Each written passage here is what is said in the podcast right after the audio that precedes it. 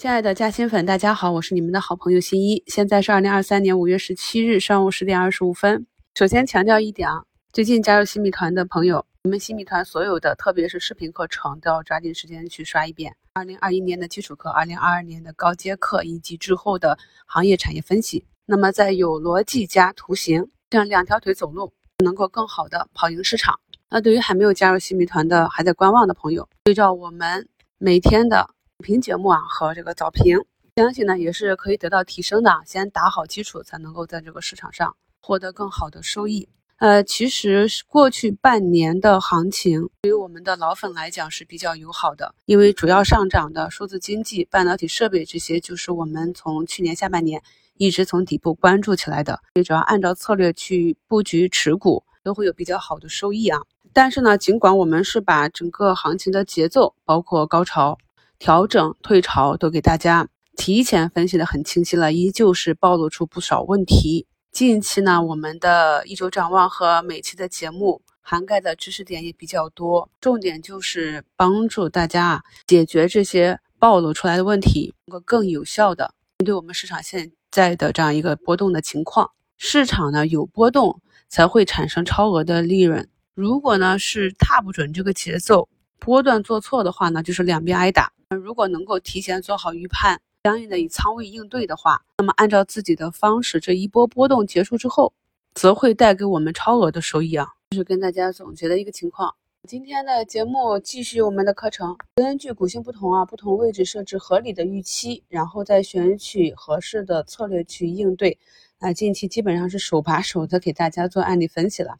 首先看一下第一个图，板块共振的力量。细心的朋友就会发现啊，近期讲的这个半导体设备里面，多次提到过这个存储芯片啊。昨天的早评、午评、收评啊，都是重点讲过了。一周展望里也跟大家讲过它这个周期性。那么连续两天的板块大涨呢，大家要注意啊，这里呢短期可能是会有做套利的短资啊，先选择兑现的。所以我们可以看到，尽管呢给大家截图的时候，早晨十点多啊，整个板块指数还是向上冲的，但是现在啊，已经到了十点半。板块内的很多个股就冲高回落了，所以像这种操作的话，你或者呢是根据板指，或者根据个股，我们可以看到很多个股就是打到上方的压力位，或者前一天的新高，然后再回落。还有比较强的，像深科技这种啊，昨天涨停，今天有跳空缺口，等于是冲高八个点就回落了。那这里呢不会做差价的就按趋势了，会做差价的呢，那就是冲高回落的拐点，然后自己试着去高抛一下。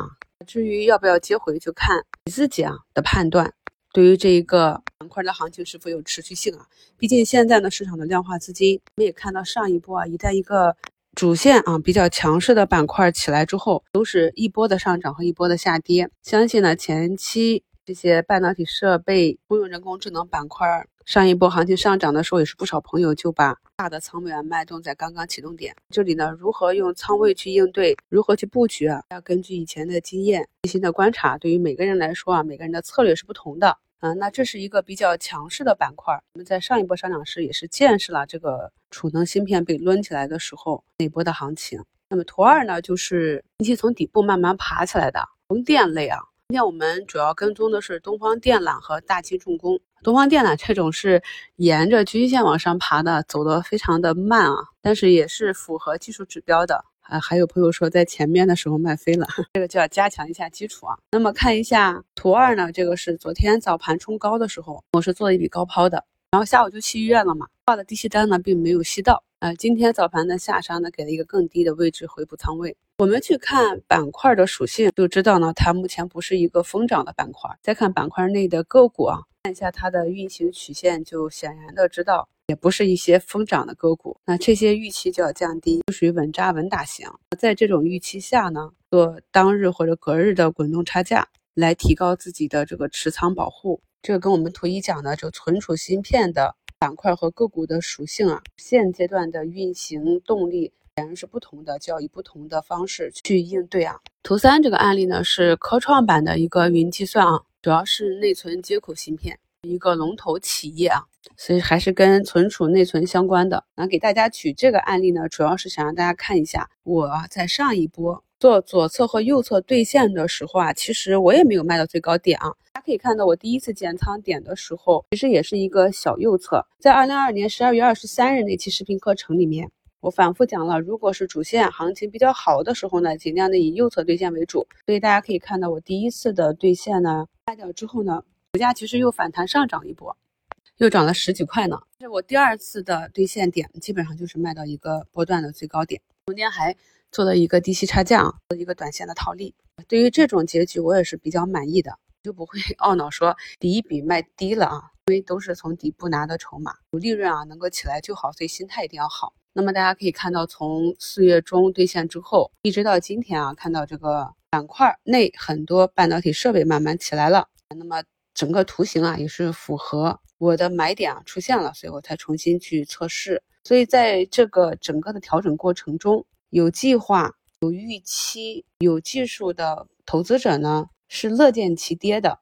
当我们看到一个板块、看到一个标的，我们觉得它资质比较好的时候，当然是想以更低的价格去布局啊，去收集筹码。当然，如果是股价提前跌到了我心仪的价位，短期没有止跌呢，我也会去逐步的以小仓去布局。第四个就是骨科手术机器人啊，给大家画了一下这个运行的日线图啊，那么懂的都懂，大家去看一下它的日线、周线、月线，甚至季线啊，自学一下啊，有什么感受？我们可以在五评的互动话题中讨论一下。上证指数呢，虽然是在开盘走了一个向下跳空的缺口啊，但是这个缺口跟上方那个缺口的位置不同了。这一点呢，我们在近期的节目里是反复的讲的。